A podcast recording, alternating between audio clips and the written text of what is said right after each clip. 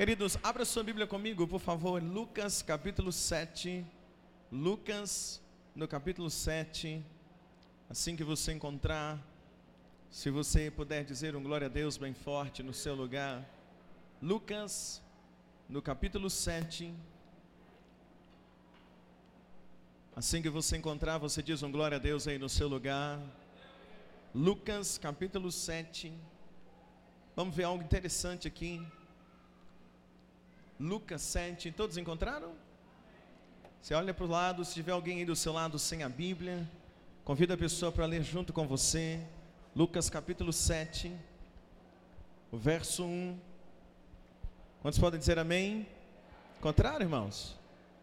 Vamos lá? Diz assim: E depois de concluir todos esses discursos perante o povo, entrou em Cafarnaum, e o servo de um certo centurião, a quem este muito amava, estava doente e moribundo.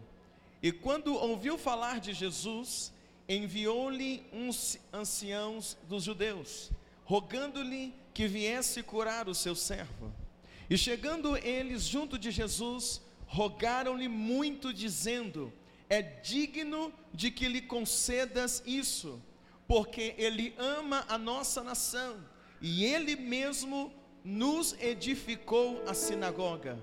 E foi Jesus com eles, mas quando já estava perto da casa, enviou-lhe o centurião uns amigos, dizendo-lhe: Senhor, não te incomodes, porque não sou digno de que entres debaixo do meu telhado. E por isso nem ainda me julguei digno de ir ter contigo. Diz, porém, uma palavra e o meu criado sarará. Diga amigo, uma palavra. Versículo 8 porque também eu sou homem sujeito à autoridade e tenho soldados sobre o meu poder. E digo a este vai e ele vai, e a outro vem e ele vem, e ao meu servo faz isso e ele o faz. E ouvindo isso, Jesus maravilhou-se dele e voltando-se disse à multidão que o seguia: Digo-vos que nem ainda em Israel tenho encontrado tanta fé. E voltando para casa, os que foram enviados acharam o servo curado. Diz um glória a Deus comigo, queridos. Tem algo interessante nesse texto, irmãos. Quando Jesus vai à cidade de Cafarnaum, um centurião pede para que uns anciãos vá até Jesus e diga para Jesus, faça um pedido para Jesus, e o pedido foi que Jesus fosse à casa desse centurião porque um, um dos servos dele estavam doente, estava doente, estava muito enfermo. E quando eles foram, disseram assim: Senhor, vai na casa do centurião e ora por ele. Vai na casa do centurião e faz um milagre na casa dele. Só que tem uma coisa: eles estavam rogando e eles falaram assim: Jesus, é lícito que o Senhor faça um milagre na casa desse centurião, porque tem duas coisas ele ama o nosso povo, ele ama o povo de Deus, ele ama a nação de Israel, e segunda coisa, ele nos ajudou, ajudou a edificar o que? O templo. Olha que coisa interessante. Aqueles anciãos vão dar testemunho de que aquele centurião era o homem que havia contribuído para a construção do templo. Aquele centurião era o homem que tinha um coração aberto a abençoar a obra de Deus. Ele amava o povo de Deus e ele ajudava a obra de Deus. Então, quando ele está com uma dificuldade em casa, aqueles que vão diante de Jesus, eles intercedem por ele. E eles dizem Jesus, faz o um milagre, porque na casa daquele centurião, aquele homem é um homem que ama o povo de Deus, mas também ele é um homem que tem ajudado a obra, ele é um homem que tem edificado o templo. E quando Jesus começa aí, o centurião manda para ele um recado de Jesus: Olha, não faz nem necessário o senhor gastar tempo de vir na minha casa. Manda uma palavra e o milagre vai acontecer. Então esse centurião tinha uma terceira qualidade, ele era um homem de fé. Ele acreditava que uma palavra que Jesus mandasse, um milagre aconteceria na casa dele. E foi exatamente isso. Jesus manda uma palavra, e quando eles chegam em casa, o servo que estava doente havia sido curado. Três características daquele centurião, que nem judeu era.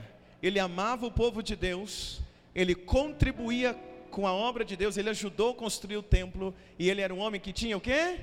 Fé. Ele era um homem que tinha o quê? Fé. Eu preciso aprender com esse centurião. Nós precisamos aprender com ele. Sermos pessoas que ama a obra de Deus, que ama Deus, que ama as coisas do Senhor, ama o povo de Deus. Precisamos aprender o poder da oferta, o poder da fidelidade, trazer os dízimos as ofertas ao altar do Senhor, à casa do Senhor, porque uma hora dessa, essa oferta, esse dízimo, vai clamar ao nosso favor. Deixa eu ver um glória a Deus aí comigo, e sermos pessoas de fé. Você crê nisso, querido?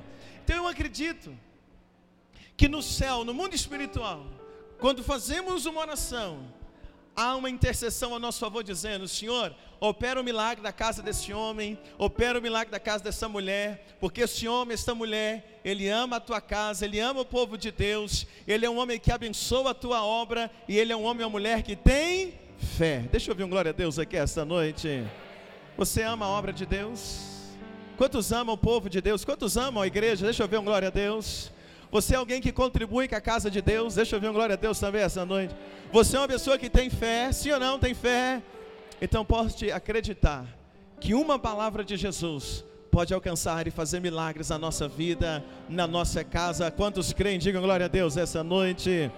Então hoje eu quero te convidar, junto comigo, a hoje colocarmos a nossa oferta e o nosso dízimo no altar, a nossa contribuição. Se você puder ficar sobre os seus pés um pouquinho. Só um pouquinho, daqui a pouquinho a gente vai passar um tempinho sentado, só mais um pouquinho. Faz esse esforço, coloca de pé. Pega agora a sua oferta, pega a sua oferta, pega o seu dízimo. A Igreja Batista Vida, nós estamos construindo uma igreja linda para a glória do Senhor Jesus. Diz um glória a Deus aí comigo, meu amado. Você faz parte desse tempo, você faz parte desse ministério, mas além da construção, nós ainda precisamos manter este lugar até a gente conseguir mudar para a igreja nova. E eu quero que no nome de Jesus, que no mundo espiritual, nos registros espirituais, tenha, tenha constado o seu nome como um homem e uma mulher fiel com os dízimos, fiel com as ofertas, que tem ajudado esta igreja, que tem ajudado a obra de Deus nessa terra. Deixa eu ver um amém aí bem forte no seu lugar. Então, com alegria, levanta a sua mão com a sua oferta, com o seu dízimo. E hoje nós vamos abençoar a casa de Deus com alegria no coração. Fecha teus olhos, levanta a tua mão, mais alto que você puder. Se você ainda não terminou de preparar a oferta, pode preparar a oferta e depois levanta a mão com a sua oferta, com o seu dízimo, porque hoje nós vamos honrar a casa do Senhor. Pai, no nome de Jesus, nós louvamos e bendizemos ao Senhor pela oportunidade que temos de hoje ofertar e colocar os dízimos na tua casa, no teu altar. Deus, eu oro aqui por pessoas que amam a tua obra meu Deus, esta igreja está cheia hoje de pessoas que amam a igreja, que amam o teu povo, que amam a tua obra. Senhor, aqui está pessoas, estão pessoas também que contribuam, que contribuem, que ajudam, que têm ajudado ao longo de uma caminhada, ao longo de uma vida. Meu Deus, aqui também há pessoas de fé, como aquele centurião. Então eu oro agora, meu Deus, manda uma palavra de milagre na nossa vida.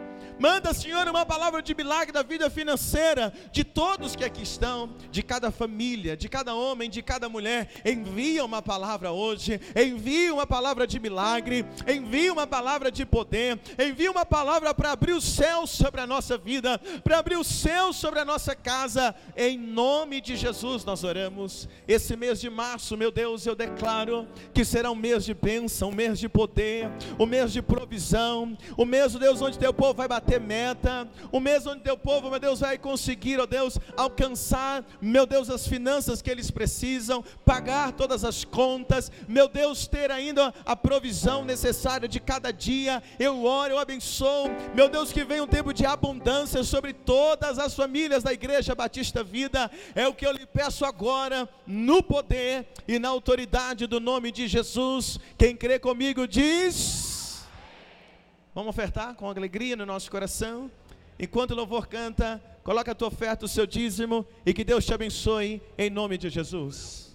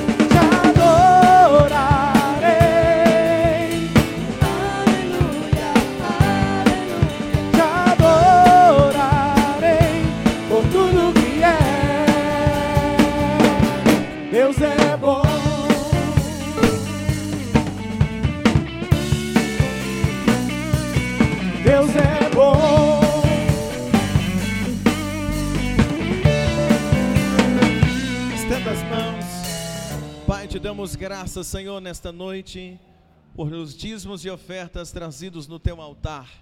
Que a tua mão continue abençoando, prosperando, Deus, toda a igreja, todas as famílias aqui presentes. Que haja provisão na igreja e nas famílias, não apenas hoje, mas para todos sempre. Quantos querem comigo, pode dizer um glória a Deus bem forte. Se você puder, dê um forte aplauso a Jesus.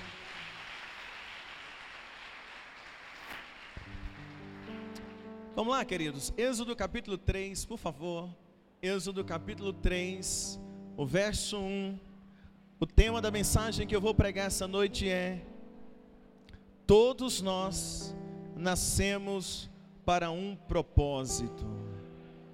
Diga comigo, eu nasci para um propósito. Abra sua Bíblia, assim que você puder, encontra, ficar de pé. Se tiver alguém do seu lado sem a Bíblia, convida a pessoa para ler junto com você. Você consegue dizer mais uma vez: Eu nasci para um propósito. Você acredita nisso, meu querido? Vamos lá, Êxodo 3, o verso 1. Todos encontraram? Diz assim: E apacentava Moisés um rebanho de Jetro, seu sogro sacerdote em Midian, e levou o rebanho atrás do deserto e veio ao monte de Deus, o monte Horebe. E apareceu-lhe o anjo do Senhor em uma chama de fogo no meio da sarça, e olhou, e eis que a sarça ardia no fogo, e a sarça não se consumia. E Moisés disse: Agora me virarei para lá, e verei esta grande visão, porque a sarça não se queima. E vendo o Senhor que se virara para lá para ver, bradou Deus a ele do meio da sarça e disse: Moisés, Moisés. E ele disse: Eis-me aqui. E disse o Senhor: Não te chegue para cá, tira os teus sapatos de teus pés, porque o lugar que pisas é terra santa. Vamos orar. Pai, te damos graça esta noite pela tua palavra, pelo teu poder, pela tua presença. Pedimos a ti, ó Deus, que a tua palavra hoje tenha lugar na nossa vida e no nosso coração. Assim oramos, cremos no nome de Jesus, hoje e sempre. Você diz amém. Pode se sentar, por favor, deixa a sua Bíblia aberta nesse texto.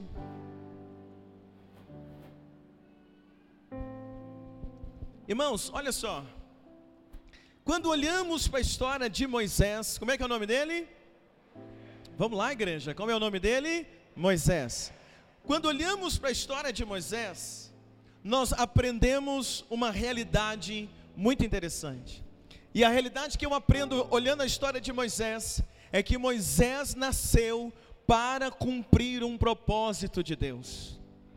Aquele homem nasceu exatamente para cumprir um propósito que Deus tinha através da vida dele.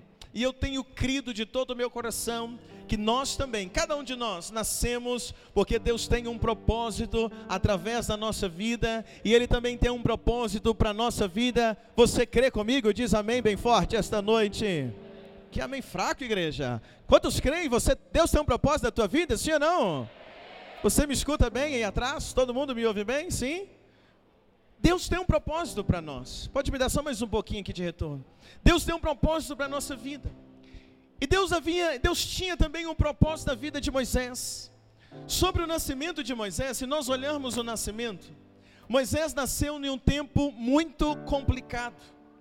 Quando Moisés nasceu, nenhum menino estava conseguindo sobreviver. Moisés nasce em uma época em que todos os meninos que nasciam eram mortos, todos nasciam, precisavam ser mortos, por quê? Porque Faraó havia dado uma ordem que todo menino que nascesse deveria morrer. As meninas poderiam viver, mas os meninos, esses seriam mortos. E Moisés nasce exatamente nesse tempo, ele nasce debaixo de uma palavra, de uma sentença de morte. Mas quando Moisés nasce, a misericórdia de Deus se estendeu sobre a vida de Moisés, e mesmo debaixo de uma palavra de morte dada por Faraó, a misericórdia de Deus se estende sobre a vida de Moisés, e Moisés nasce, sobreviveu, e Deus conseguiu concluir o projeto que tinha na vida de Moisés. Mesmo com toda dificuldade, mesmo com toda situação, aquele menino nasce e ele vai viver. E se você olhar comigo em Êxodo capítulo 2, vamos ver, volta uma página da sua Bíblia. Êxodo no capítulo 2, no versículo 1, você volta apenas uma página. Quando você encontrar, você diz amém aí no seu lugar. Olha o que diz: E foi um varão da casa de Levi, e casou com uma filha de Levi, e a mulher concebeu, e teve um filho, e vendo que era formoso, escondeu ele por quanto tempo? Três meses. Aqui está dizendo exatamente quando Moisés nasceu. Sua mãe Joquebede lutou muito para que aquele menino pudesse ficar vivo. Deus foi dando para ela estratégias. Deus foi dando para Joquebede força para que ela pudesse manter aquela criança viva. Moisés não podia morrer. Moisés não podia ser atacado por Faraó. A sentença de morte dada por Faraó não podia chegar em Moisés, porque Deus tinha um projeto, Deus tinha um plano sobre a vida de Moisés. E eu creio também, meu irmão, que sobre a minha vida, sobre a sua vida, nós estamos vivos até hoje, porque nenhum espírito de morte pode tocar em você, nenhuma palavra de morte pode te alcançar, sabe por quê? Porque você tem sido guardado por Deus, você tem sido guardado pelo Senhor, porque eu creio que Deus tem ainda grandes coisas para fazer na tua vida, se você crê, diz um glória a Deus comigo esta noite. Moisés ele é guardado porque Deus tem um plano para ele. Deus tinha um plano através da vida daquele homem. Então Deus vai dando forças à sua mãe Joquebede. Mas na verdade, quem vai proteger Moisés nem é Joquebede, nem é aquele cesto que ela coloca betume em volta para ele não afundar, afundar e coloca no rio Nilo. Quem vai salvar Moisés, quem vai preservar a vida de Moisés, não é o rio, quando ele chega lá, a filha de Faraó está ali no rio, manda pegar a criança, ela fica com a criança para si, mas quem vai proteger Moisés não é a filha de Faraó. Ela chama Joquebede para olhar, para amamentar aquela criança, mas quem vai proteger Moisés não é Joquebede amamentando ele. Ele vai crescer no Egito, ele vai ser educado pelo Egito, mas quem protege a vida de Moisés não é o Egito. Quem sempre protegeu e guardou a vida de Moisés, quem poupou a vida de Moisés durante toda a sua caminhada foi o próprio Deus. Quantos anos você tem? Quantos anos você tem de idade? Precisa falar, só pensa. Quantos anos você tem? Deus tem guardado você até o dia de hoje. Porque Deus tem um plano para a sua vida.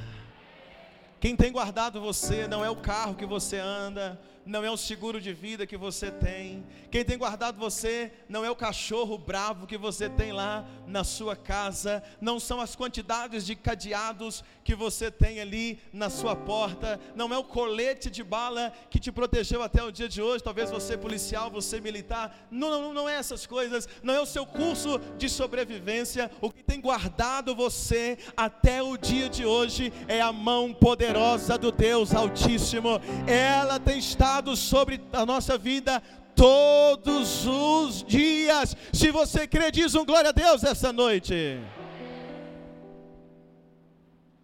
Se a gente for contar a nossa história, quantas coisas você já passou, quantas coisas eu já passei, quantos livramentos nós já tivemos, livramentos que às vezes a gente nem, nem viu, nem sabe, mas é porque isso, porque a mão de Deus tem estado sobre nós.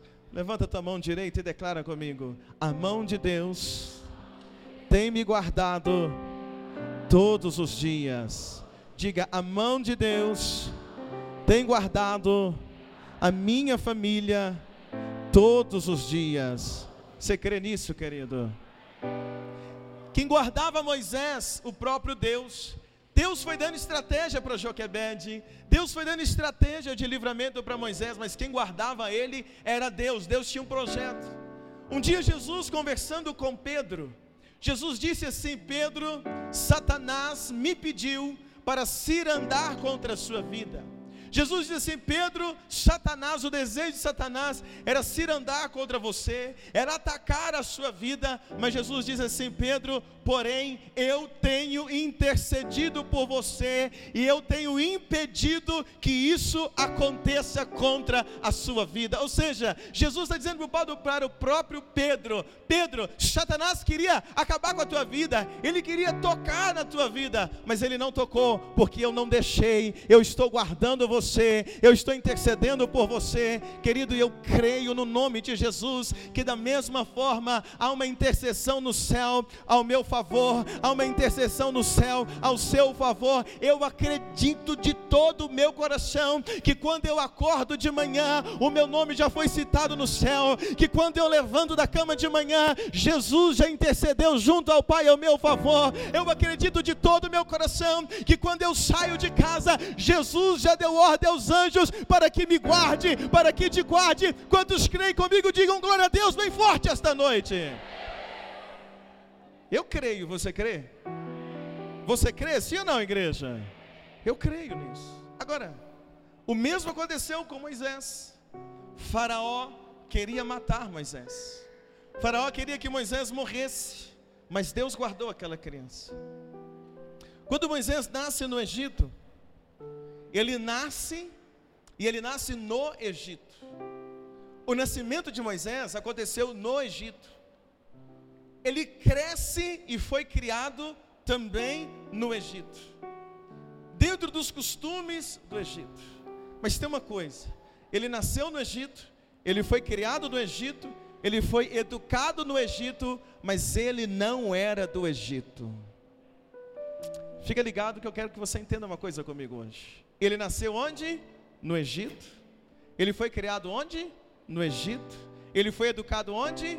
No Egito. Mas ele não era do Egito. Ele era hebreu, ele era do povo de Deus. Nós nascemos nesse mundo, somos criados nesse mundo, somos educados nesse mundo, mas nós não somos daqui. A minha Bíblia diz que nós somos forasteiros nessa terra. A minha Bíblia diz que nós somos cidadãos do céu. Você quer comigo aí, meu irmão, nesta noite? Diga comigo, eu sou ah, cidadão. Diga bem alto de novo, diga, eu sou. Moisés, ele nasce no Egito, educado no Egito, criado no Egito, mas ele não era egípcio, ele não era de lá, ele era hebreu, ele era escolhido por Deus. E de alguma forma, irmãos, dentro de Moisés, preste atenção que eu quero pregar para você hoje. De alguma forma, dentro de Moisés havia algo que o desafiava. Dentro dele, de alguma forma, havia algo que desafiava Moisés o tempo todo, desde a sua infância. Dentro de Moisés, certamente havia algo que iria desafiando ele para que ele pudesse crescer. E à medida que Moisés ia crescendo, à medida que Moisés ia se tornando mais velho em idade, parecia que aquilo que estava dentro dele queria o desafiando, ia também se tornando cada vez mais forte. E o que é que estava dentro de Moisés? Qual é o sentimento que estava dentro dele que desafiava ele todos os dias? Eu acredito que dentro de Moisés havia algo que desafiava ele para um sentimento de libertação. Havia algo dentro de Moisés que certamente incomodava, desafiava ele, para que ele pudesse ser um libertador, para que ele pudesse ser um homem, um grande líder, para que ele pudesse fazer a diferença de alguma forma. Talvez por muitos anos Moisés não sabia explicar o que era. Talvez por muitos anos, se perguntassem para Moisés, ele não saberia dizer o que era que estava dentro dele, mas certamente algo mexia dentro de Moisés, certamente algo mexia dentro dele, desafiava ele sobre alguma coisa a respeito de libertação, para que ele pudesse ser um libertador. Crescia dentro de Moisés um sentimento que não permitia ele ver injustiça. Quando Moisés via injustiça com alguém, aquilo o incomodava. Ele não conseguia ficar quieto, ele não conseguia ficar calado, ele não conseguia ficar sem fazer nada. Se ele visse alguém sendo injustiçado, aquilo causava algo dentro dele, uma revolta dentro dele, por quê? Porque Deus já havia plantado dentro de Moisés algo que estava o desafiando, porque Deus tinha um projeto para ele lá na frente. Então eu acredito, irmãos, que ao passar do tempo, Moisés, com essa experiência dentro dele, com aquilo que o desafiava dentro dele, Moisés foi tendo experiências, ou Moisés foi tendo algumas experiências que o incomodava ao ver a injustiça.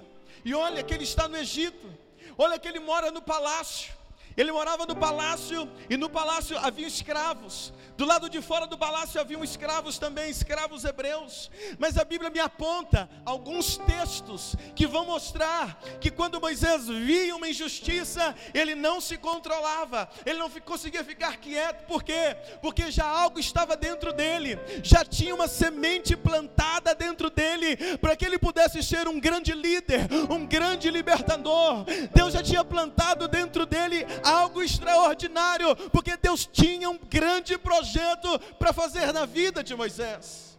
Então, quando ele viu uma injustiça, ele não conseguia se controlar. Na verdade, o que estava dentro de Moisés era o chamado de Deus gritando dentro do coração daquele homem.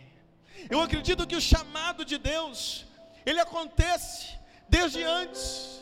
Davi, a Bíblia diz, o salmista vai dizer que mesmo quando eu era, quando você era uma substância ainda é, sem forma, dentro do ventre da nossa mãe, Ele já nos conhecia, Ele já sabia quem nós éramos, Ele já tinha um projeto para nós, Ele já nos chamava pelo nome. Então, o chamado de Moisés vem desde o seu nascimento. Quando ele nasce, ele já nasce debaixo de um propósito. E Deus então vai gerando dentro de Moisés esse sentimento. Deus vai gerando dentro de Moisés um chamado. E é assim que acontece com cada um de nós. É assim que acontece, irmãos. É assim que acontece comigo, é assim que acontece com você. Nós nascemos para um propósito de Deus. Nós nascemos para um chamado de Deus. E a cada minuto que passa, a cada semana que passa, a cada ano que vai avançando na sua vida, esse chamado de Deus vai se tornando cada vez mais forte dentro de você. Por que, que você não está lá no mundo? Por que, que você não conseguiu continuar lá no mundo? Por que, que você não conseguiu continuar com a vida que você tinha? Bebendo, fumando, adulterando, mentindo. Por que, que você não conseguiu continuar com a vida que você tinha lá fora? Ou antes de conhecer Jesus? Por quê? Porque desde o seu nascimento, Deus já tinha um projeto para a sua vida. Então algo já vinha sendo, sendo gerado, gerado dentro de você, gerado, talvez você não sabia explicar mas um desejo, algo vindo aquecendo teu coração, algo incomodando, algo vindo, chamando, chamando. Quando de repente você ouviu o chamado de Jesus, quando você ouviu uma mensagem exatamente no dia certo, uma mensagem de Deus brotou no teu coração, veio dentro do seu coração como uma flecha, e ali o seu coração abriu para que você pudesse estar aqui ouvindo a voz de Deus, sendo um discípulo de Jesus. Deixa eu ver um glória a Deus essa noite. Mas vai além disso. O propósito de Deus não é só você estar aqui dentro. Deus tem um propósito para fazer através de mim, através de você. Você crê nisso, meu irmão? Moisés então já tinha algo dentro dele. E antes mesmo da experiência da sarça, um dia Moisés, andando pelo Egito, ele viu uma injustiça. Ele estava andando ali no Egito, andando por algum lugar no Egito, e de repente ele viu um egípcio que estava oprimindo um hebreu.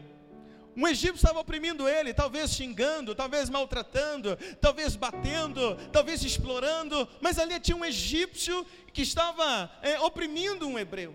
E quando Moisés passou e viu aquela cena de injustiça, a Bíblia nos conta que subiu dentro de Moisés, veio em Moisés um desejo de libertação, veio dentro de Moisés um sentimento de ser um libertador veio dentro dele uma questão assim, aquela coisa, eu não posso deixar isso acontecer, eu não posso ver isso e ficar quieto, eu não posso ver isso e ficar calado. E talvez Moisés até tentou se controlar, talvez Moisés até pensou, eu não posso mexer com isso, eu não posso me meter nisso, eu tenho que ficar fora, mas havia algo dentro dele que era mais forte do que ele. Havia dentro dele um propósito mais forte do que ele, que vai mexendo com ele, mexendo, mexendo, de repente ele vai lá porque ele não conseguia ver aquela justiça. Então, de repente, ele vai lá e o que, que ele faz? Versículo 11. Olha comigo na tua Bíblia. Versículo 11 diz assim: Quando você encontrar, você diz um glória a Deus bem forte no seu lugar.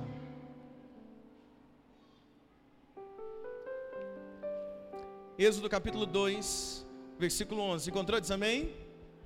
Diz assim: E aconteceu naqueles dias que, sendo Moisés já grande, Saiu seus irmãos e atentou nas suas cargas, e viu que um varão egípcio feria um varão hebreu dos seus irmãos.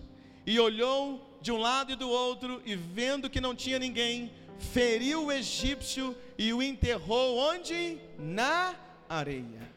Quando Moisés viu aquilo, irmãos, ele não aguentou, então ele vai lá, ele pega o egípcio, ele matou o egípcio e ele enterrou na areia. Então, quando ele enterra um egípcio na areia, o que está acontecendo? Ele está pondo em liberdade um hebreu. E é exatamente algo que já está dentro dele. Deus já tinha plantado isso dentro de Moisés, o sentimento de libertação. Então ele vai lá e ele liberta um hebreu das mãos de um egípcio. E naquele momento, talvez Moisés tenha entendido assim: olha, eu já fiz a minha missão, eu cumpri o que eu tinha para cumprir. Isso que estava dentro de mim, isso que estava movendo dentro de mim, de ser um libertador, hoje eu consegui. Hoje eu consegui fazer o que estava dentro do meu coração. Talvez veio sobre Moisés um pensamento até mesmo de alívio. Ele está pensando assim: ai, missão cumprida. Eu já libertei um hebreu. Eu já coloquei esse homem em liberdade. Eu coloquei esse, esse hebreu numa posição de livre. Agora eu não preciso fazer mais nada. Porém, Moisés não sabia que os planos de Deus são mais altos do que os nossos. Os planos de Deus, os pensamentos de Deus ao seu respeito são mais altos do que os seus pensamentos. Os planos que Deus tem para você, crente, é mais alto do que o plano que você tem acerca de você mesmo. Enquanto Moisés pensava assim: eu vou ser libertador de um hebreu, eu vou libertar um homem, Deus olhava para ele e dizia: Você vai libertar uma nação, você vai libertar um povo inteiro. Enquanto você está pensando desse tamanho, Deus está pensando deste tamanho para você. E quando você está sonhando algo pequeno, Deus está sonhando algo grande para fazer na tua vida. Você crê, diz amém. Escuta.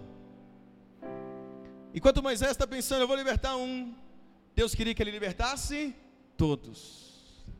Quando eu, escuta isso, quando eu não compreendo bem o meu chamado, quando eu não compreendo bem o meu propósito, quando eu não compreendo para que eu nasci, qualquer coisa serve. Diz comigo, quando eu não compreendo o meu chamado, diga comigo, quando eu não compreendo para que eu nasci, qualquer coisa serve.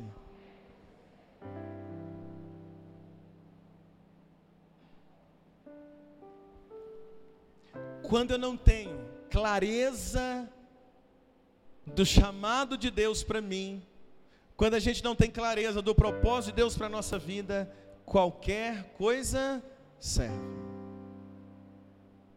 Agora, eu acredito que ao longo da vida de Moisés, ele ficava incomodado ao ver os hebreus como escravos. Eu acredito que ao longo da vida dele, aquilo mexia com ele, não só essa vez, mas ele era incomodado com aquilo, porque dentro dele já existia algo, uma semente sendo gerada dentro dele para ser um libertador. Sabe o que eu imagino, irmãos? Pela experiência que eu tenho, eu imagino que Moisés, quando ia dormir, eu imagino que Moisés sonhava com cenas de libertação. Eu imagino que Moisés sonhava ele liderando uma grande multidão. Eu imagino que Moisés sonhava, quem sabe, ele ajudando alguém.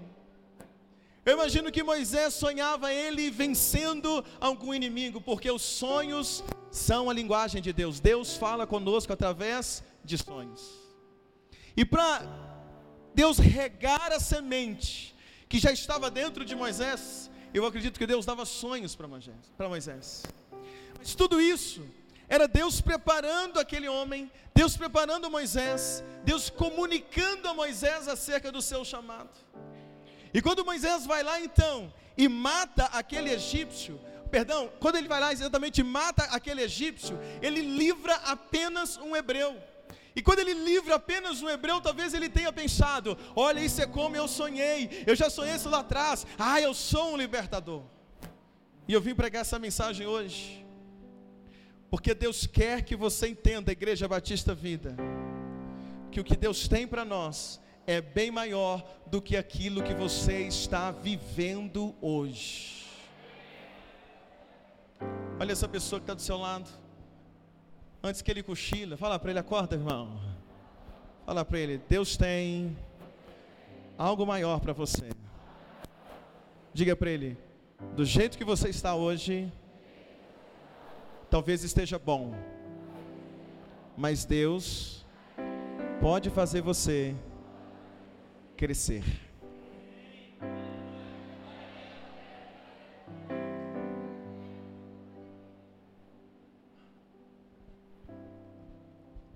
Nesse momento, Moisés matou um egípcio. Mas chegaria o dia que Deus ia usar ele para matar o exército de Faraó inteiro. Mas quando ele mata um, ele se alegra. Quando livra um, ele se alegra. Mas Deus tinha coisas maiores. Quem sabe você tem livrado um escravo aí. Quem sabe você já venceu um egípcio. Quem sabe você esteja se sentindo assim satisfeito por aquilo que você já fez para Deus. Talvez você se encontre aqui esta noite satisfeito pelo que você já realizou na obra de Deus, pelo que você já realizou para Deus. Mas eu tenho uma palavra para você hoje, eu tenho uma palavra para todos nós, inclusive para mim. Deus pode te usar ainda mais.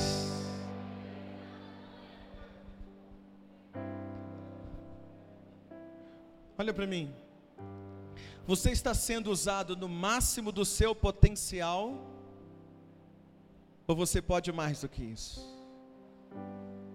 Quando você pensa aqui na igreja, você está dando o seu máximo ou você tem mais para oferecer? Quando você pensa na sua vida profissional, você está no limite ou você pode avançar ainda mais? Você tem mais, você é capaz de ir mais além. Quando você pensa na sua vida financeira, você pensa que está no limite, alcançou tudo, esse é o limite, ou você acredita que você tem capacidade de alcançar ainda mais? Quando você olha para sua família, sua família do jeito que está, é o máximo que vai, é o melhor da bênção, ou você acredita que a sua família ainda pode ser melhor, que os seus filhos ainda podem alcançar coisas maiores, que os seus filhos ainda podem ser maior do que você? Como é que você está vendo isso? Ou você está igual Moisés, matei um, tá bom. Joguei um no chão, tá bom. Libertei um hebreu, aleluia, tá bom. Era isso que Deus queria. Eu vim te falar que Deus quer te usar mais.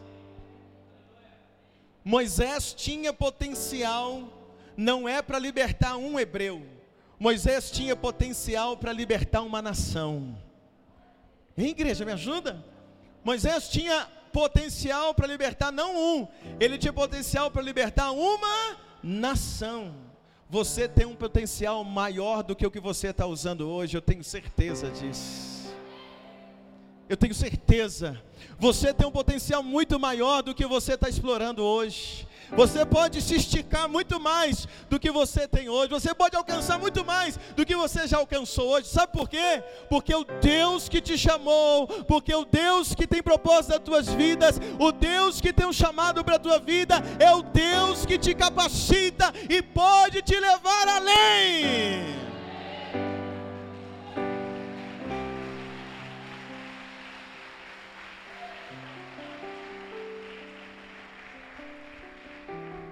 Mulher, olha para o seu marido, cadê ele? Olha para o seu esposo, você que está com o esposo, olha para o seu esposo.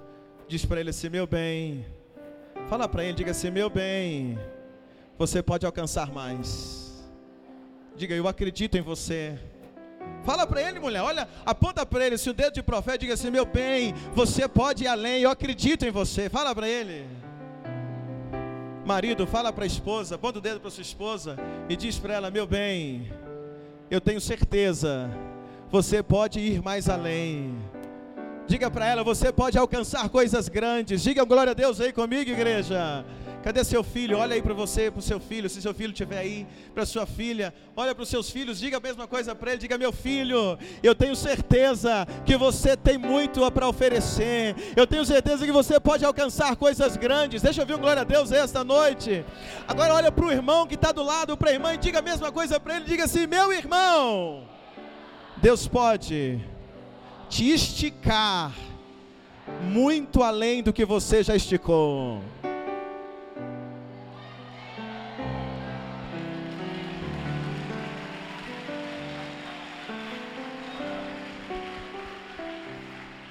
Eu estou orando nesses dias pedindo Deus me estica mais. Deus me estica mais, porque tem hora que o meu braço ele tem um limite. Se eu pegar um elástico, eu vou conseguir esticar ele só. O máximo que eu vou conseguir é isso.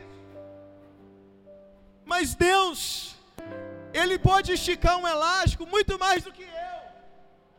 E por mais que eu consiga me esticar assim, Ele pode me pegar de uma mão, me pode pegar outra, e Ele pode me esticar muito além do que eu consigo. E eu tenho pedido a Ele, Senhor, estica o meu ministério, estica a minha vida, Senhor, me alarga mais um pouco. Eu sei que o Senhor pode me esticar mais. E eu tenho orado e pedido, Deus, estica a liderança da Batista Vida, estica os homens da Batista Vida, estica as mulheres da Batista Vida, estica as famílias da Batista Vida. Faz esse povo se esticar ao máximo, o máximo do nosso potencial. É isso que nós vamos viver, igreja. Se você crê, diz amém.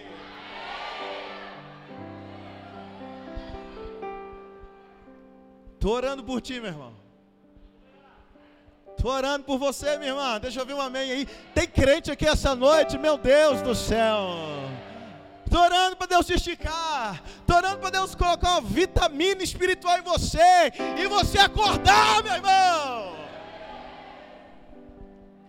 Ou você vai ficar assim: matei um, tá bom. Não, matei um, tô. Ganhei um para Jesus, aleluia. Que isso bastou uma alma, vale mais que o mundo inteiro. Um tá bom. Deus pode fazer você. Escuta. Deus pode fazer você ter o que você nunca imaginou ter. Você pode ser usado por Deus como você ainda nunca imaginou ser usado. Você pode pregar como você nunca pregou ainda. Você pode viver experiências com Deus como você nunca pensou em viver. Você crê nisso, meu irmão? Você pode ir em lugares que você nunca imaginou um dia que você iria. Sim ou não, irmãos? Você pode colocar os pés em lugares que você nunca pensou um dia colocar. Você crê nisso, meu irmão? Quem crê diz um glória a Deus. Deus sempre nos leva o quê? Além. Deus sempre nos leva onde? Janeiro desse ano eu estava orando e eu pedindo a Deus, Deus, eu quero muito ir à Colômbia para um congresso para aprender. eu estava orando, Senhor, eu quero ir na Colômbia, janeiro, porque vai ter um congresso e eu quero aprender. Eu quero que o Senhor me estica mais, eu quero ir para aprender. E eu orava, orava, orava, orava, e a porta fechou. Já disse isso na igreja aqui.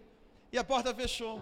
E quando a porta fechou, eu fiquei sem entender o porquê a porta tinha fechado, eu não consegui ir. E dias depois, veio uma, um convite para mim de um pastor que me convidou não para ir à Coreia, não para ir na Colômbia, mas para ir para um congresso, um treinamento de pastores na Coreia do Sul, ou seja, do outro lado do mundo. E quando eu fui procurar saber me informar, Todo, tudo o que acontece na Colômbia, eles extraem lá da Coreia do Sul. Como eu estava pedindo, Deus me estica além do que eu consigo. Eu só conseguia enxergar ali a Colômbia para ir aprender, trazer coisas novas para nós. O máximo que minha visão conseguia ver era ali na Colômbia, mas Deus já estava me enxergando lá na Coreia do Sul para aprender, para trazer coisas novas para nós. Deus sempre nos leva além. Você tem fé para isso? Ixi, você tem fé para isso? Você tem fé para isso, igreja? Talvez você está acomodado. Talvez você está aí assim, acomodado e pensa, já fiz muito. Já fiz muita coisa. Ah, tá tranquilo. Sabe? Quero te contar uma coisa. O que você já fez, está feito. Não conta muito mais. O que conta é o quanto você ainda vai fazer. Posso ouvir um amém? Você pode ser melhor do que você está sendo. Você pode ser melhor.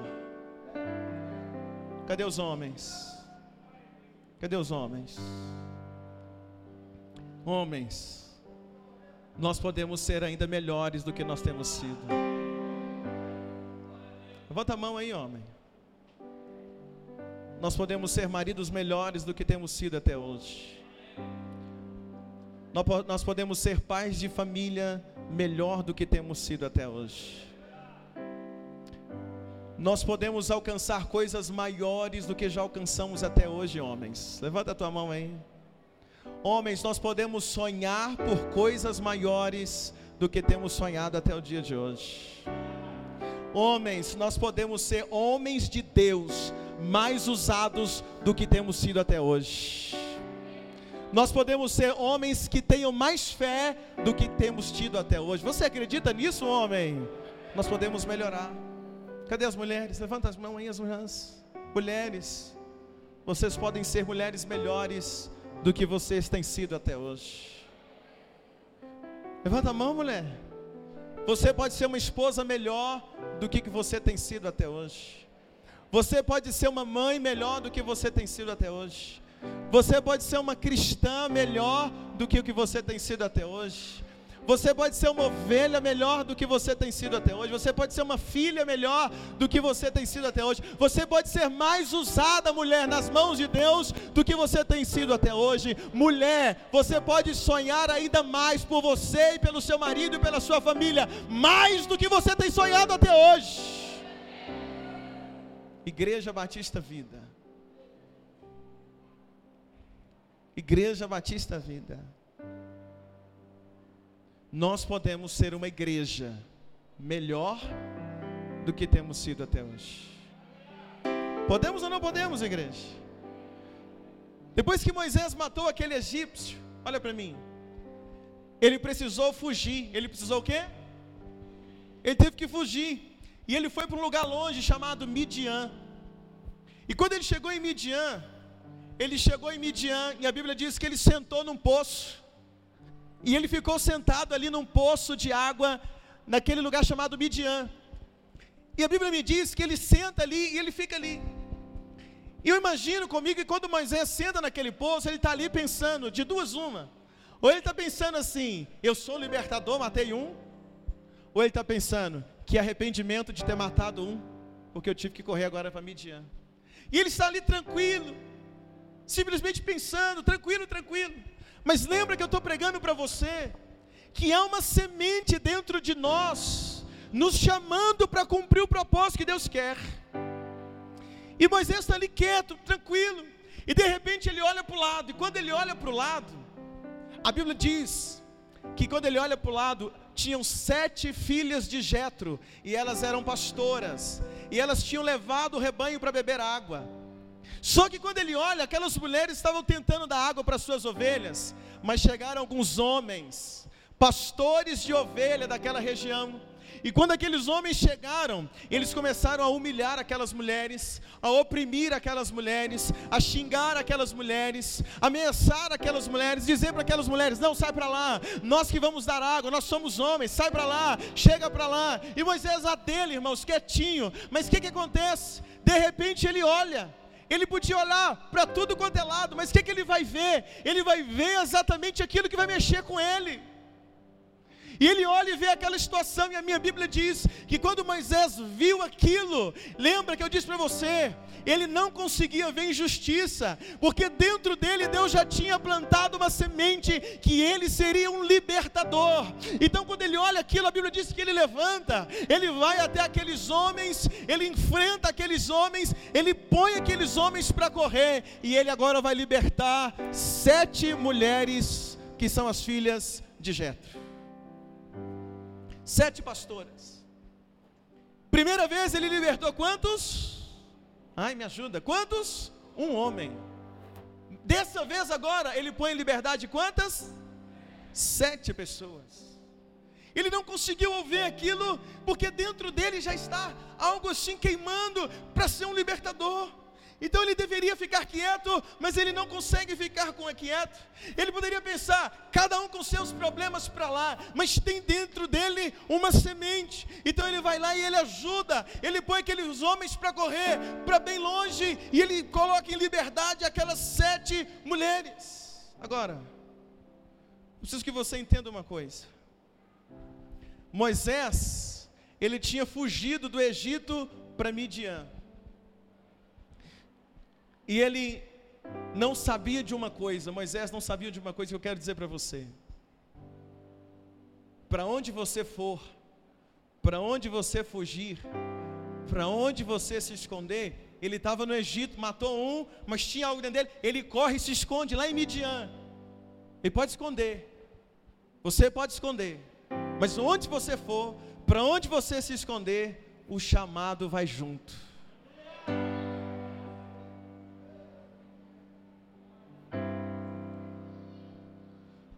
Você correr, o chamado de Deus vai junto. Porque o chamado de Deus para você não está no lugar, está em você. Então, onde você estiver, vai continuar dentro, dentro do seu coração, o propósito para o qual Deus te chamou, meu irmão. Deus estava chamando Moisés para ser o quê? Libertador. No Egito ele corre liberta um, porque é uma semente dentro dele. E chega em Midian, ele vê uma situação, ele vai lá, liberta aquela sete. Porque onde você for, o chamado está junto com você. O propósito de Deus ardia dentro do coração de Moisés. O chamado de Deus arde dentro do nosso coração. O que é que está ardendo no seu coração esses últimos dias? O que arde dentro de você ao longo dos anos. O chamado de Deus, ele brota no nosso coração e aquilo vai ardendo dentro de nós. Moisés não sabia, ou Moisés, ainda que não sabia lidar com aquela situação, com aquele chamado, ainda que Moisés não sabia como lidar com aquilo que estava ardendo dentro dele, então ele, ele, ele se dava satisfeito por libertar um, depois ele se dava satisfeito por libertar sete. E aos olhos de Moisés, talvez aquilo era maravilhoso, porque ele libertou um, agora ele libertou sete. E ele está pensando: meu Deus, que glória, eu sou um libertador. Mas na verdade, nada daquilo era comparado ao que Deus tinha ainda para fazer na vida dele. E eu vim hoje mais uma vez afirmar para nós, igreja, você que está aqui, Deus ainda pode surpreender você. Quando a gente pensa que não tem mais nada para viver, Deus pode trazer uma surpresa extraordinária para nós. Quando nós pensamos que não temos mais nada para alcançar, Deus nos leva a alcançar coisas maiores. Quando você pensa que não tem mais experiência para viver com Deus, Deus está te dando uma experiência nova na, na vida, na sua vida junto com Ele. Deus ele é infinito, Ele é ilimitado, Ele é uma fonte inesgotável de bênçãos para nós, meu irmão. Você acredita nisso, sim ou não? O que, que faltava para Moisés? O que, que faltava para Moisés, irmãos? É que Moisés tinha algo ardendo dentro dele, mas faltava uma coisa para Moisés para a gente terminar: só faltava ele ter uma experiência com a sarça, para ele se tornar o libertador que Deus queria que ele fosse. A gente vai se tornar quem Deus quer que sejamos quando temos uma experiência com a sarça. Quem entende isso, diga amém, forte comigo, querido. Ou seja, nós só nos tornamos quem Deus quer que sejamos quando temos uma experiência com Ele, que Ele abre os nossos olhos e aí a gente vai conseguir entender a dimensão daquilo que Deus tem para nós. Quando eu era criança, eu recebi duas palavras proféticas. Quando eu era criança, mais ou menos a idade do Davi, meu filho, eu recebi uma palavra e depois, quando eu era um, um pouco mais velho, adolescente, eu recebi uma outra palavra. E quando eu era menor, a primeira palavra que eu recebi veio de uma senhora. Nós fomos orar numa casa, eu fui com meu pai, e ali era um culto de oração na madrugada, e ali foi orando, orando, orando, orando, e Deus tomou a vida daquela senhora, ela chama, chamava Irmã Glória, esposa do irmão Sabino, morava no Azteca, o pessoal deve saber mais ou menos quem é. E Deus tomou a irmã Glória ali naquele dia, em profecia. A gente já estava na rua, indo embora, e ela chamou meu pai, e ela disse assim para o meu pai, se referindo a mim, do meu lado, eu nunca esqueci aquelas palavras. E ela disse assim para o meu pai: Esse menino, Deus ainda um dia vai usar a vida dele muito, Deus vai usar muito as mãos desse menino. E eu lembro, irmãos, eu lembro como se fosse ontem. Tempo depois, quando eu já era mais ou menos pré-adolescente, adolescente, eu me lembro também que eu estava num culto, e naquele culto tinha um missionário.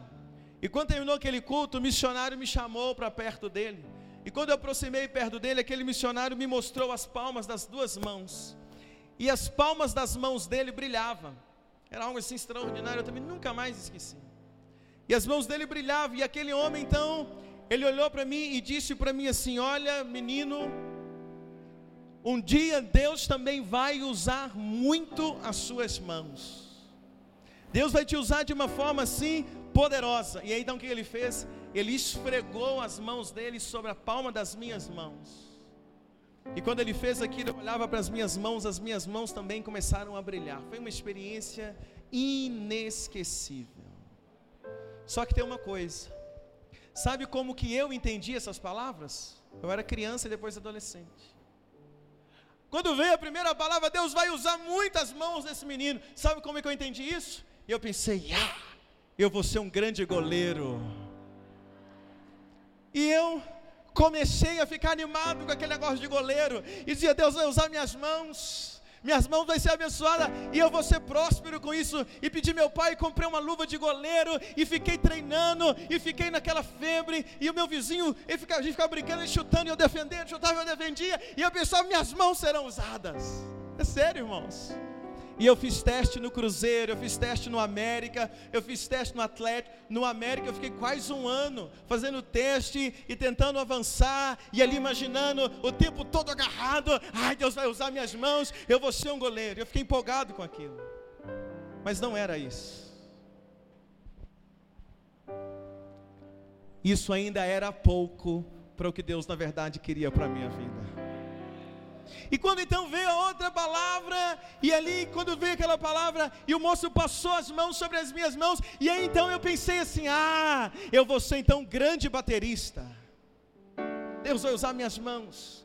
E eu comecei a estudar bateria, estudar bateria, estudar bateria, estudar bateria, estudava bateria o dia inteiro, trancado no quarto, meu pulso abriu de tanto tocar bateria, eu te sentia dores no pulso, porque eu tocava o dia todo, tocava, treinava, ensaiava, estudava, treinava, treinava, treinava, porque eu pensava assim, Deus vai usar muitas minhas mãos, Deus vai usar muitas minhas mãos como baterista, porque a promessa dele para mim, e eu tocava, tocava, quando eu casei com a pastora Dani, eu ainda tocava bateria, tocava bateria num grupo famoso da época, o tempo todo pensando, pensando, pensando, mas não era esse o projeto de Deus para mim original.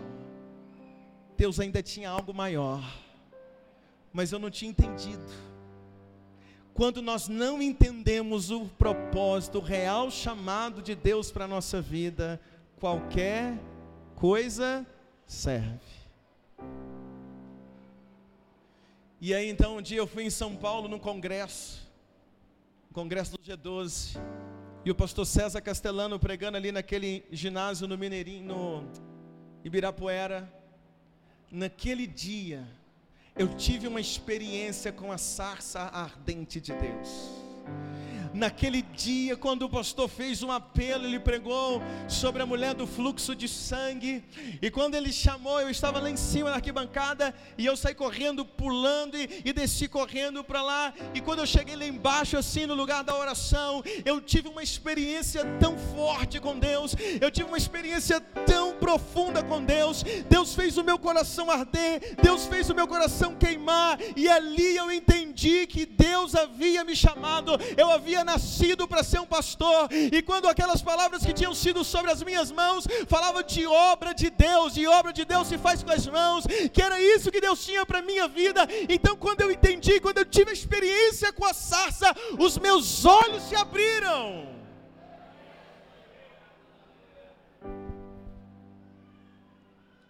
Moisés tinha algo queimando dentro dele. E ele pensava: matei um, beleza. Ah, não era. Ah, libertei sete. Oh, não, não era. Era maior. Mas para viver o propósito maior, ele precisava ter uma experiência com a sarça. Então Deus faz o que? Deus acendeu fogo na sarça. E quando Moisés olhou para aquela sarça, olha o que a Bíblia diz, e eu vou terminar. Capítulo 3 de Êxodo. O versículo 1 nós já lemos, olha comigo. capítulo 3, diz assim: E apacentava Moisés o rebanho de Jetro, seu sogro, sacerdote em Midian, e levou o rebanho atrás do deserto e veio ao monte de Deus a Horebe. E apareceu o anjo do Senhor em uma chama de fogo, no meio de uma sarça. E olhou, e eis que a sarça ardia no fogo, e a sarça não se consumia. E Moisés disse: Agora me virarei para lá, e virei esta grande visão, porque a sarça queima e não se consome. E vendo o Senhor que virara para lá, bradou Deus do meio da sarça e diz: Moisés, Moisés. E ele disse: Eis-me aqui. E disse: Não te chegues para cá, tira a sandália dos teus pés, porque o lugar que pisa é terra santa. E aí Deus diz para ele no versículo 10: Vem agora, pois, e eu te enviarei a Faraó, para que tires o meu povo, os filhos de Israel, do Egito. Quando Moisés tem experiência com a sarça, Deus fala ao coração dele, Deus chama ele e diz: Moisés, eu te chamei, eu te escolhi, eu te guardei até aqui, eu te trouxe desse culto hoje, Moisés, foi para te dizer que eu tenho algo grande ainda para fazer na tua vida, Moisés. Eu quero que você não livre apenas um, eu não quero que você livre apenas sete, eu quero que você livre uma nação, Moisés. Em outras palavras, Deus estava dizendo: Moisés, o que eu tenho contigo é maior do que o que você está fazendo agora. Então tira a sandália dos teus pés, porque as sandálias estão te limitando, Moisés. As sandálias estão te prendendo. Então tira o que está te limitando, tira o que está te prendendo e vem, Moisés, este lugar é terra santa. Você vai viver o plano original que eu tenho para você. Igreja, chega de brincar de libertador.